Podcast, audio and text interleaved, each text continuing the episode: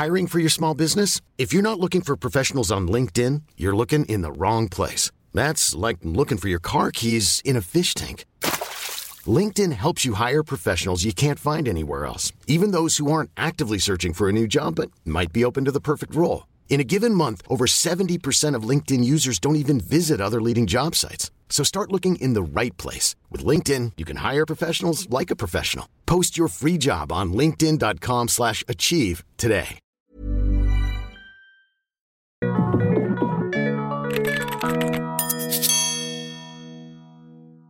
Bienvenidos a este episodio. Pues ya vamos en el número 6 de este Emprepedia Podcast, semana con semana. Y en este Día del Niño seguiremos hablando de o retomando muchos de los conceptos que nos quedamos la, la ocasión pasada. Como siempre, me acompaña Cristian Rech. ¿Cómo estás, Cristian? ¿Qué tal, Paco? Muy a gusto de estar aquí platicando de negocios. Y aparte, celebrando el Día del Niño, donde tú, como papá, como nuevo papá, vas a celebrar el Día del Niño. Sí, es otro rollo ya. eh, festejarlo como padre cuando tienes hijos pequeños es diferente. Es diferente. Y pues esto lo podemos unir con el tema de las marcas, ¿no? Porque eh, también es un día así como yo creo que el día de San Valentín estamos Sí. rodeados de marcas. Pues hoy, justamente como Día de Niño, pues también se vuelve mucho de, de- de- de branding y juguetes y McDonald's y restaurantes de esto con, con este mercado, ¿no? Sí, fíjate, si te das cuenta todos los meses en México, que es eh, pues, donde la mayoría de la gente nos escucha, donde nosotros vivimos, todos los meses hay algo que celebrar, ¿no? Ahorita el 30 de abril, Día del Niño, pero próximamente en 10 días 10 de está el 10 de mayo, ya está todo el hype en las tiendas de todas las promociones, productos, este, etcétera, del, del 10 de mayo, que culturalmente, pues ya sabemos que en México es muy importante la mamá. El Día de las Madres. La familia, ¿no? Y es que en este contexto, eh, la ocasión pasada, que fíjate que, que gracias a, a todos los que nos escuchan, todos los que nos ven por YouTube, todos los que nos escuchan por Spotify y iTunes, pues fue muy, muy, muy bien recibido este, el, el episodio pasado. Eh, aunque sí eh, nos, fue como que más tendencia a platicar sobre la parte financiera, queremos dividir ahora en este episodio, con este episodio que continúa, abundar, platicar más sobre las marcas potentes. Platicamos sobre lo que era valor de empresa y terminamos platicando sobre lo que era valor de marca y la importancia de generar marca. La importancia y las circunstancias en las cuales las marcas se vuelven potentes y están totalmente eh, en, el, top mind de- de- del consumidor, de- del cliente. Sobre eso, ¿qué nos puedes platicar, Cristian? Sí, pues mira, eh, que- quedamos de platicar la vez pasada de un concepto que se llama eh, Customer Journey. El Customer Journey es ver cómo el, el cliente o el posible cliente eh, pasa por una serie de circunstancias o etapas desde que no conoce la marca hasta que la conoce por primera vez y va teniendo ahí ciertos roles hasta que puede llegar el punto en el que no puedan vivir sin ellas. ¿no? Que era esta pirámide fans. que no, que platicamos al final, que, que te mencionaba de primero, pues es conocer de existo, ¿sí? Exacto. Hola, estoy aquí, hasta el final, donde sabes que yo sin ti no puedo vivir. Exactamente, entonces puedes tener muy buen producto, ya vamos a empezar con las frases, ¿no? Puedes tener muy buenos productos o muy buenos servicios, pero si nadie sabe que existen, pues la verdad es que no va a servir de, de mucho. Fíjate que una vez estábamos haciendo un proyecto con una empresa de zapatos que tiene eh, más de 100 sucursales en todo el país y un modelo en particular se vendía, eh, se vendía demasiado. Pero en una sola tienda no, se- no se estaba vendiendo. Entonces, haz de cuenta que se estaba vendiendo en 99 tiendas sí y en una no. Y yo, yo hay veces platico de esto con, con los muchachos en clase y les digo, ¿por qué creen que no se vendían? Y me dan respuestas de que, pues no sé, este, porque en ese lugar en particular la cultura es dif- costumbre. la- es, diferente, o la costumbre, etcétera, tal. Y al final lo que pasó es que en esa tienda ese producto no estaba exhibido. Y esa Eh, era la gran diferencia. Esa era la gran diferencia. Entonces, eh, lo empiezan a exhibir y empieza a venderse ese producto. Entonces, lo mismo pasa con nuestros productos y servicios. Tú puedes tener los modelos más bonitos, puedes ser el mejor proveyendo lo que sea que hagas, puedes tener el mejor servicio, etcétera, pero si no lo has comunicado bien, pues no te va a servir de nada. Fíjate que, que tengo una historia muy similar.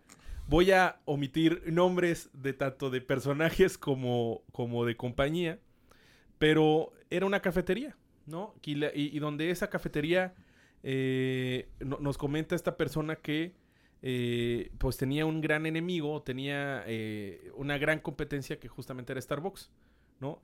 en un mundo donde probablemente, sobre todo en esta ciudad, Starbucks es un gran competidor, ¿no? Es quien se llama eh, eh, aquí el, pues todas las tortas del recreo. esta cafetería que si bien está muy posicionada en el sur, en el centro sur, aquí en el norte pues tenía mucho trabajo que hacer para tener posicionarse como, como marca. Entonces se dieron cuenta y me comenta esta persona que, que motivaron las ventas cuando él toma decisión, le encargan una de las tiendas y, él como gerente de la tienda, así se, pues toma la decisión, agarra una cámara, toma fotos, agarra de su presupuesto y en las paredes eh, pone las fotos del producto, ¿no? Al inicio, fíjate que no fue bien visto eh, con, con, con la franquicia o con el formato de la franquicia, porque decían que pues eso destrozaba visualmente el concepto que tenía en cafetería, porque querían imitar mucho al, al concepto que tenía Starbucks. Pero ya después reflejando todo lo que estaba ocurriendo en ventas, cuando, a partir de que se pusieron estas fotografías del producto fue cuando empezaron a vender más. Porque aparte, pues hay, que mencionar que esta persona, pues se le daba la fotografía y tenía cierto, le voy a decir, carisma siendo fotógrafo al, al tratar de representar algo con la cámara.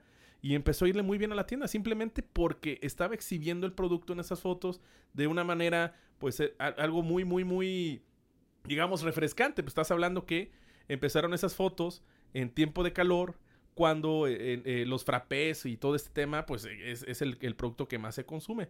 Y, básicamente aquí esa moraleja que, me daba o nos explicaba es que pues quien no enseña no vende. Así suena vulgar y corriente, pero eso aplica mucho en las marcas. Quien no enseña no vende. Así es.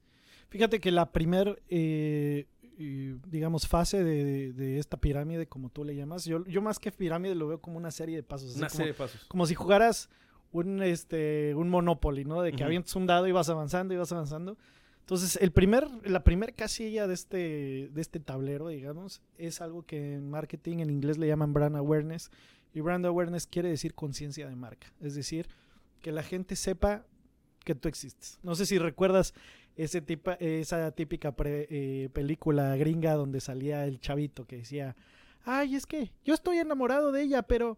Pero, ni pela. Pero ella ni, sabe que existo. Ni sabe que existo, ¿no? Realmente lo que está teniendo este joven es un problema de brand awareness, ¿no? No, está, no ha generado una conciencia. En su conciencia de la chica no está él. Exacto, entonces yo en, esa, en esta fase, que ojo, es en esta primera fase es donde muchas agencias se quedan, ¿no? De muchas agencias de mercadotecnia y mucha gente que hace mercadotecnia piensa que este es el trabajo y yo pienso en lo particular que esta es una, es, una primer fase de una serie de pasos que hay que dar. Ojo, estoy diciendo mi opinión personal, ¿no? Porque en estas cuestiones de mercadotecnia, otra vez, ¿no? Pues no hay fórmulas ni recetas. Es simple y sencillamente ver con la óptica con la que te ha tocado a ti eh, experimentar con ciertas marcas o la experiencia que traes, ¿no? Entonces, mi pregunta en esta, en esta primer fase para las marcas es, ¿qué estás haciendo para que los demás sepan que tú existes? ¿No? Y esto aplica como persona, como profesional, como marca, como tienda, como, como todo, ¿no? A lo mejor tú puedes ser un contador fuera de serie y la gente no, sabe. Entonces mi pregunta es, ¿y qué estás haciendo para que la gente Porque luego ocurre, ocurre, también esta miopía, o no sé si llamarle miopía, de las empresas respecto a su producto. ¿A qué voy con esto? Que este es como la mamá de los changuitos. Para la mamá changuito siempre su changuito va a ser bonito, pero para los demás no. ¿No? Porque no se, han, no se han dedicado a cacarear el huevo, a, mencionar que el producto, el producto tiene ciertas características, etcétera, etcétera. Entonces puede ser muy bueno para ti, pero no se lo has comunicado a los demás. ¿Tú te, tú te has puesto a pensar por qué la gente es famosa? Por ejemplo, ¿por qué, por qué un actor lo, lo, puede reconocer mucha gente en la calle? La respuesta es pues porque salen los medios. Te ven cien, porque cientos, miles, millones de personas. En estos tiempos mediáticos, ¿no? Exacto, ¿no? Entonces, pues tú vas caminando y la gente te conoce y tú no sabes quién es esa gente que se, que se acerca a saludarte, ¿no? Y la gente, pues por el papel eh, que tú haces en los medios o por eh, lo que ellos pueden percibir de ti a través de los medios, se forman una idea que bien es que ellos eh, les caigas bien y te sigan o les caigas mal y se expresen mal de ti. Que luego hay un correcto momento de, eh, de, comunicación, ¿no? Exacto. O sea, no únicamente es así, oye, aquí estoy, sino que también hay que saber cómo comunicárselo a las masas. Es correcto. Pero eso es, eso, eso es la primera la primer fase, ¿no? Entonces, ¿Qué es lo que normalmente hacen las empresas en esta primera fase? Pues hacen campañas publicitarias, independientemente de los medios. Si tú quieres pensar en análogo, a lo mejor es, pues voy a poner un espectacular o voy a salir en una revista impresa. O si tú estás hablando a lo mejor de medios digitales, a lo mejor dices, pues voy a poner eh, AdWords o voy a poner Facebook o voy a poner Instagram, etcétera, ¿no? La cosa es, ¿qué estás haciendo para que un público o una audiencia para la que tú puedas ser relevante sepa que existes? Que en teoría tú ya tuviste la chamba de identificar cuál es tu nicho, ¿no? Exacto. Todo esto es parte ya del marketing táctico. Hay una parte del marketing que se llama estratégico en el cual tú defines pues cuál es la propuesta de valor eh, del mercado, con quién te vas a quedar, porque es muy difícil atender a todos, que esa es la parte que le llaman segmentación y luego targeting. Segmentar es pues ver todos los pedacitos que hay. Targeting es decidir cuál, ¿En a cuál de cuál- esos pedazos? a Ajá. cuál te vas a, a dedicar. La otra cosa que hablábamos en el podcast pasado es cuál es la posición que tú quieres tener en la mente de los clientes, que eso se llama posicionamiento eh, de marca. Y eh, el posicionamiento es cómo quiero ser percibido. Quiero ser percibido como una marca cara, barata, eh, chafa, y muy buena. De Que es donde empiezan estas estrategias porterianas, ¿no? De la diferenciación Exacto. por enfoque, la diferenciación por costo, diferenciación. Sí, de hecho, de hecho la, la- la cuarta decisión estratégica se llama tal cual diferenciación. La, valga la redundancia, la diferencia entre la diferenciación y el posicionamiento es que el posicionamiento sucede en tu cabeza a través de la comunicación Ok. y la diferenciación sí son aspectos físicos que hacen eh, de forma tangible diferente un producto o un servicio. ¿no? Ok. Por ejemplo, Empezamos a ver ya de tal cual el- el- la parte eh, física del producto a una parte más emotiva. Claro, y hablamos otra vez de marcas, ¿no? Eh, a lo mejor si nosotros eh, pensamos otra vez en Apple, que hablamos mucho de Apple en este podcast, a lo mejor, por ejemplo, a mí se me viene a la idea que es una marca innovadora, que tiende a ser cara, que tiende a ser premium, y a lo mejor si hablas de, no sé, Huawei, pues te llega a la mente otras cosas, a lo mejor te habla de una marca dinámica, a lo mejor de una marca que no es tan costosa, a lo mejor una marca de buen valor por el precio, ¿no? Pero una de esas, eh, digamos, esas son cuestiones que en tu cabeza tú estás procesando y que es posicionamiento, ¿no? Con respecto a cierta característica. Lo que es diferenciación es cuando ya ves los dos teléfonos y dices, este tiene, por poner un ejemplo, 16 de RAM y este tiene 32. O sea, son cosas tangibles hechas en la fábrica. Y por eso es que uno está diferenciado del otro, ¿no? Eh, el, posicionamiento sucede en tu cabeza como abstracciones que tú obtienes de, de cierta comunicación y, de ciertas cosas que tú has i- ido relacionando con la marca y el otro pues es tangible de fábrica Que ya viene por cual. default. No por default, pero, pero ya en un proceso meramente este, de producción, de innovaciones del producto. Pero lo otro es comunicar. Es comunicar, correcto. Bueno, entonces, en esta, en esta fase del cliente, el cliente ya sabe que tú existes, independientemente del producto o servicio, eh, hiciste un- una tarea correcta en los medios de comunicación para que la gente supiera que existes. La siguiente fase que hay que tomar en consideración es cómo empiezas a interactuar con esa persona, ¿no?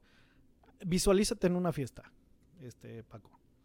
De repente tú empiezas a platicar con una persona que no conocías, entonces pues ya sabe que eres Paco Orozco y que eres un profesor este, del Tecnológico de Monterrey, y empiezan a, platicar y de repente tú le dices, bueno, ¿y tú quién eres?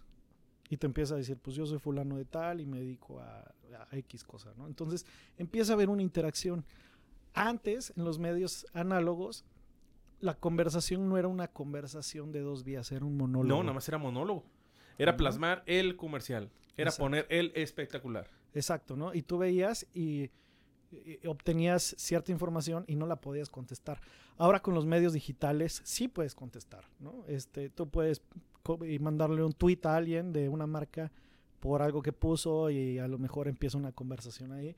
E incluso es mucho más interesante y dinámico porque a lo mejor tú, com- tú comentas, pero a lo mejor los amigos de tus amigos comentan. Y entonces se, se empieza a hacer ahí una Un conversación. fenómeno muy interesante viral. estás en la fiesta, ¿no? Y estás platicando con alguien y de repente llega alguien más. Oye, eso que dijiste me interesa. Y empiezas a dialogar y de repente se empieza a hacer una bola, El ¿no? grupito. El grupito. Entonces, esa es la, la segunda cuestión que hay que pensar y que es un reto. Ya una vez que eh, la gente me conoce, ¿cómo hago para empezar a interactuar con ellos?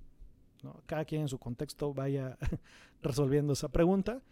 Este, te digo, muchas de las agencias de mercadotecnia se limitan a la primer, pase, a primer fase de decirte, yo te ayudo a hacer eh, a, a, darte a conocer como marca y que ellos que la gente sepa que tú existes.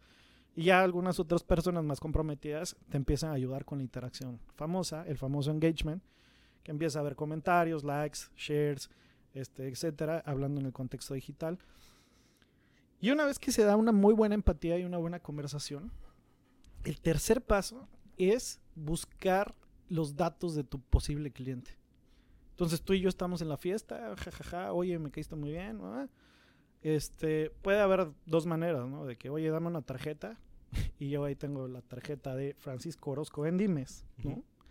Este, y yo ya tengo yo ya tengo tus datos para seguir la conversación y tú puedes tener los míos o el típico, pues pásame tu teléfono o, o mándame un WhatsApp y seguimos conversando, etcétera, ¿no?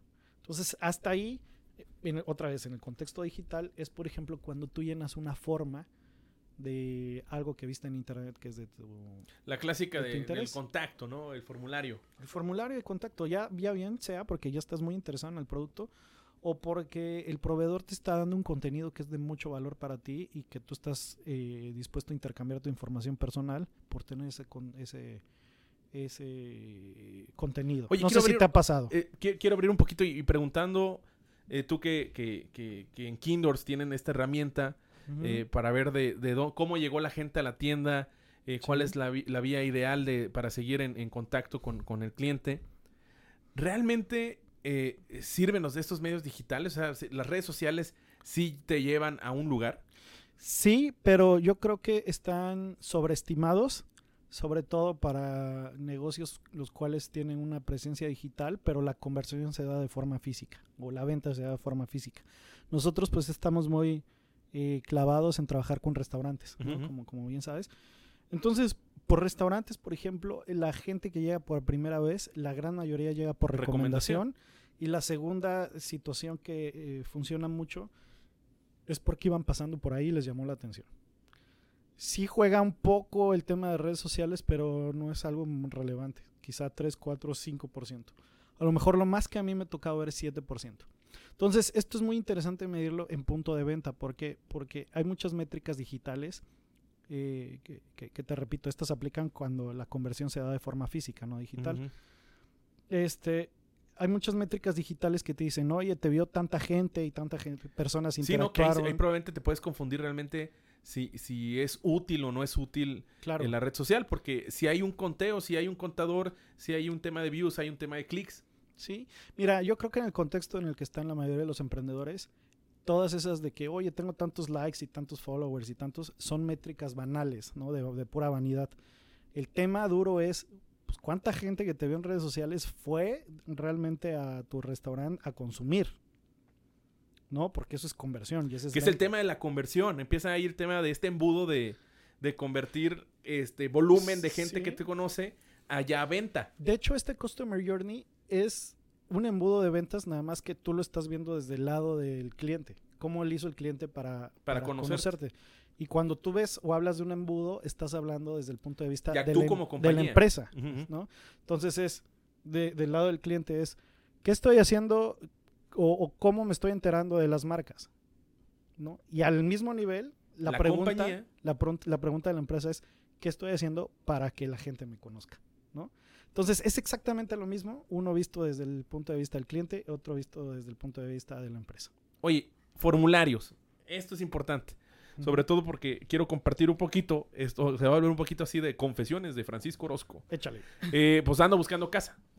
Ah, ok. ¿Va? Qué fuerte ando buscando casa, ¿no? Este, ya para a estos 33 años creo que ya es momento de este, sentar cabeza. Pero bueno, entonces, eh, contacto fácil, rápido. Eh, ya sabes que con esta eh, publicidad o con eh, social media que ya te, una vez buscas y ya te aparece, te tapiza por todas las redes sociales, páginas, te aparece información de, de, de, de esta industria, eh, pues uno llena formularios. Así es. Pero bueno, la pregunta es, realmente después sirven los formularios porque ya después de contesté, nada más quería información. El problema es que ahora me persiguen, me atosigan eh, y, y, ya, ya me están hartando. Ya, ya es más, ya no quiero la casa, nada más por eso. Mira, esa es muy buena pregunta. La siguiente fase que, que, que sigue cuando alguien te deja sus datos de contacto, la siguiente, en, digamos en la metodología o como yo lo tengo en, en mi cabeza, es precisamente la conversión. O sea, ya sabes que existo, ya conversamos, ya intercambiamos datos. Mi siguiente, mi siguiente objetivo. Que tiene que ser algo también como de relaciones humanas, ¿no? De esta, de, me está Totalmente. intenciando. Totalmente. Me está totalmente. atosigando. Es que, es que, de hecho, todo este tema es muy humano, ¿no? De, de hecho, qué bueno que lo tocas porque te quiero poner un, un ejemplo muy humano, ¿no? Este, a ti te gustó una muchacha que viste en el bar, ¿no? Así de ceros. Entonces, fíjate cómo incluso los... eh, las, las maneras en las que tú hablas de forma comercial también las usas a veces en el tema este de ligue, El- ¿no? sí, sí, claro, claro. Oye, claro. ¿traes algún prospecto? ¿no?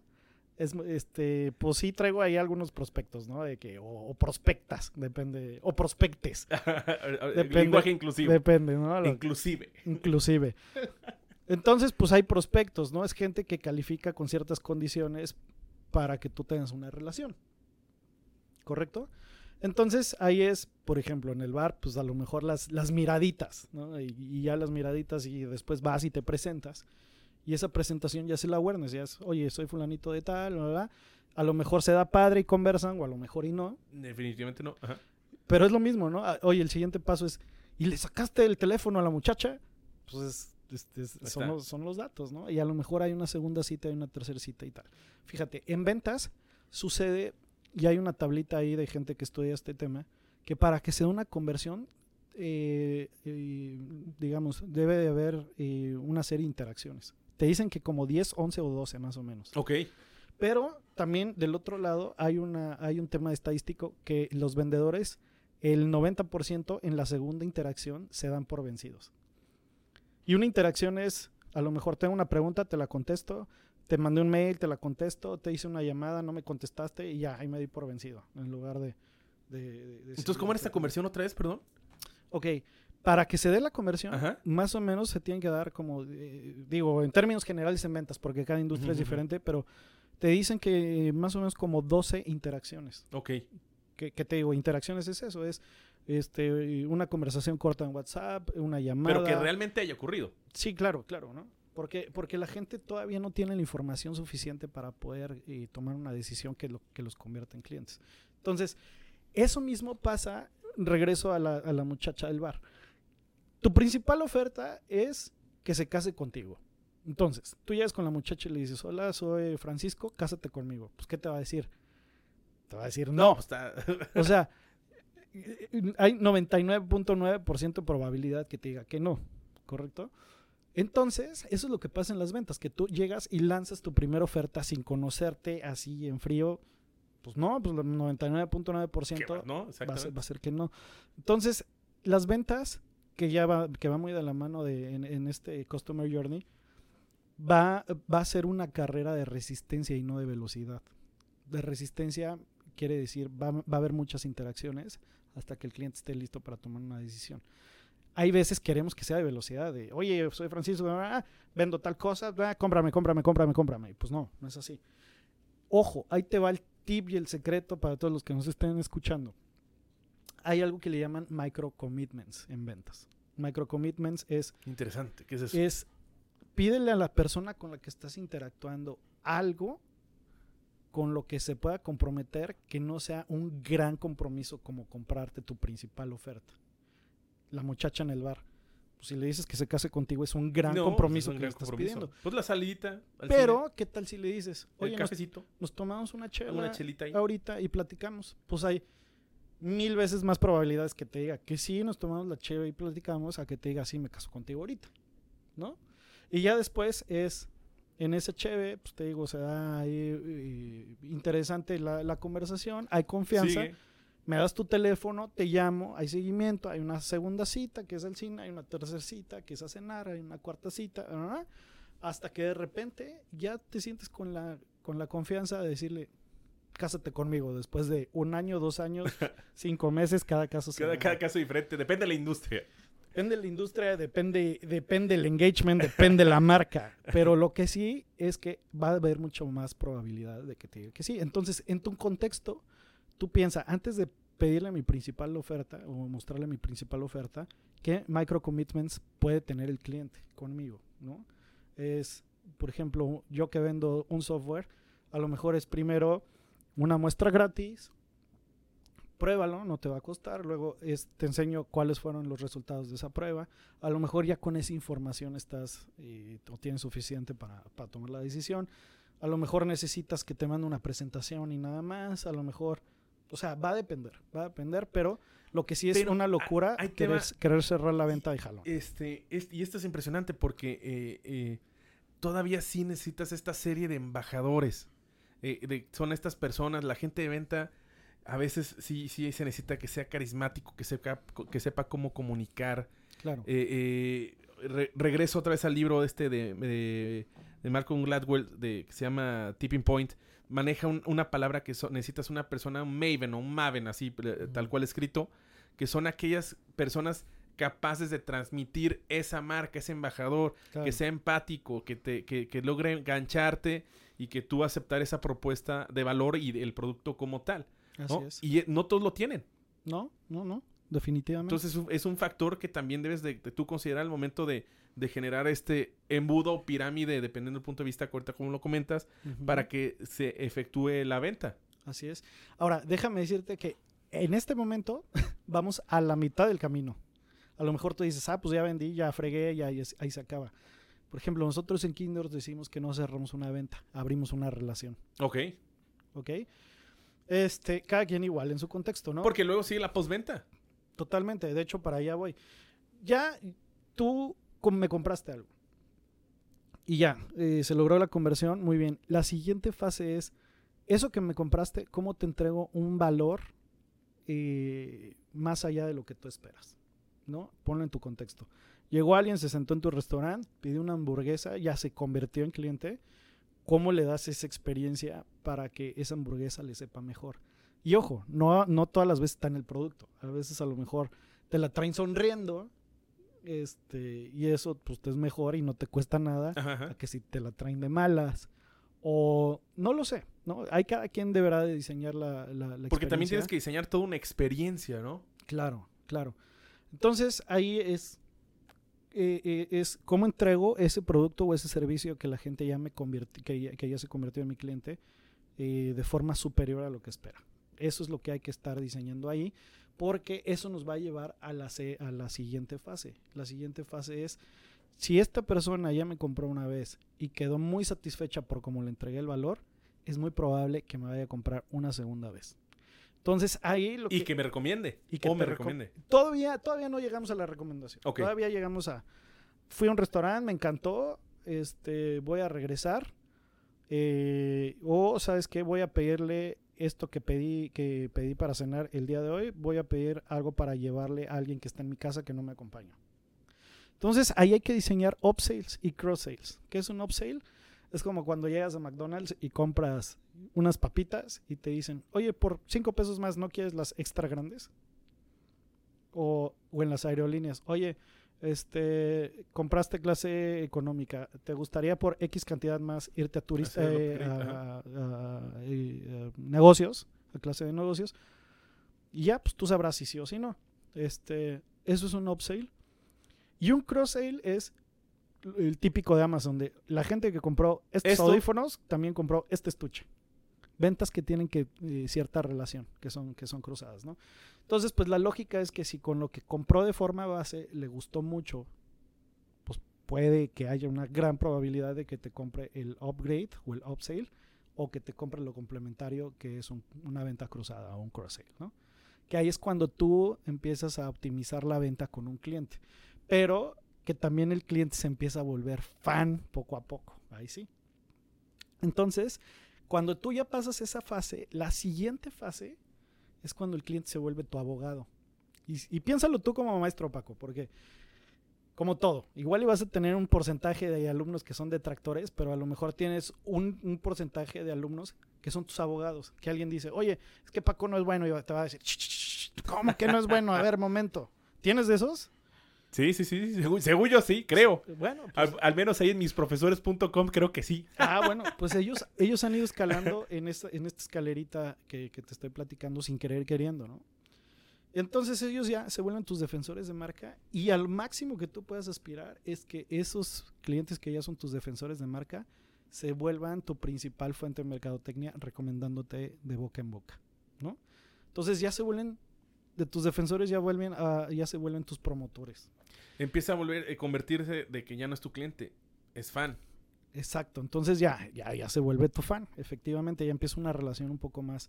Y fíjate, este awareness, que es la primera fase de cómo sabes que alguien existe o que, eh, o que un producto existe, cuando tus, tus propios clientes empiezan a generar awareness en otras personas, que le empiezan a decir, oye, mete esta clase con Paco Orozco, te va a decir, ¿quién es Paco Orozco? Ah, pues es, un maestro que pero ellos ya escucharon y supieron de ti por clientes tuyos que tenías en el, en el, en el pasado y eso es a lo máximo que tú puedas aspirar como marca, ¿no? Que, que las personas están súper contentas con que lo que se vuelvan embajadores. Son tus, son, son tus eh, defensores y son tus promotores y este y, te, y van a estar difundiendo lo que tú haces con su comunidad. Y creo que igual digo una, una disparatada, pero pareciera que todavía el de voz en voz sigue siendo lo más importante.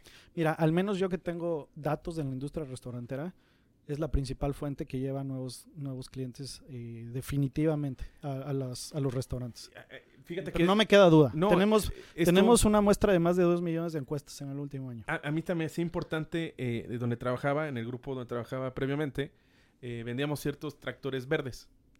Ciertos tractores verdes donde pues Luego, eh, y eso pasa también con el, esquema de las agencias de coches, ¿no? Donde es difícil, dependiendo la situación económica eh, que pasa el país, de los propios clientes, pues eh, en teoría deberías estar cambiando el equipo cada 4 o 5 años. La realidad es que en México no sucede eso, ¿no? lo cambias cada 10 u 8 años. Pero ahí el contexto de la postventa es importante porque al menos quieres seguir yendo con esa marca a que sean las refacciones de la marca, el servicio de la marca y el siguiente coche va a ser, ya eres fan de la marca por cómo te, atendieron y vas a continuar con ellos y lo vas a seguir recomendando con los demás, porque empiezas a generar experiencias, empiezas a generar experiencias como familiares, por, eh, experiencias donde tú te sentiste consentido y, y otra vez es, es una experiencia emotiva que más allá del producto, pues es todo el entorno que genera de manera emocional de la marca. Claro, es que al final del día una marca es una promesa. Entonces, cualquiera que sea esa promesa, cuídala mucho y, cuida la muerte, porque es la que te va a dar tu, reputación en el campo de lo que tú hagas, ¿no? Y puedes tener muchas promesas. Si eres un doctor, pues eres el, eres el doctor que siempre te va a hablar con la verdad, ¿no? Entonces, pues gente te va a preferir porque aunque le duela, no te lo va a ocultar. O eres el maestro que la promesa es que si tú vienes aquí vas a aprender, pero te vas a divertir. Y tú diseñaste eso. O eres este, el restaurante que la promesa es que eh, eh, vas a salir 100% satisfecho siempre o si no, eh, te vamos a invitar la siguiente vez a que vengas y, que así sea. O Starbucks que te dice, si no te gusta tu bebida, te la vamos a hacer tantas veces sea necesario hasta que estés 100%, satisfecho. Entonces, eres una promesa como persona, como marca, como empresa y tienes que ser muy consciente de que es esa promesa y tienes que alinear todas las fases anteriores que platiqué para que esa eh, promesa se lleve a cabo. Bueno, con eso nos despedimos. Fueron 30 eh, minutitos de contenido relacionado con empresas, relacionados ahorita con marketing. Pero pídanos temas, pídanos temas. Estaremos eh, platicando ahorita en sus comentarios en Facebook. Recuerden que también está en YouTube, está en Spotify, está en iTunes. ¿Algo más que quieras decir, Cristian? Pues nada, que en Emprepedia enseñamos con manzanitas. Porque aquí todo lo explicamos con manzanitas.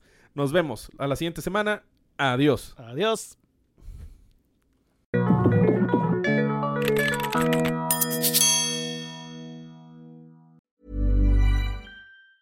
Hey, it's Danny Pellegrino from Everything Iconic. Ready to upgrade your style game without blowing your budget? Check out Quince. They've got all the good stuff shirts and polos, activewear, and fine leather goods, all at 50 to 80% less than other high end brands.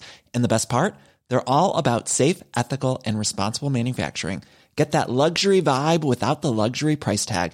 Hit up quince.com slash upgrade for free shipping and 365 day returns on your next order. That's quince.com slash upgrade.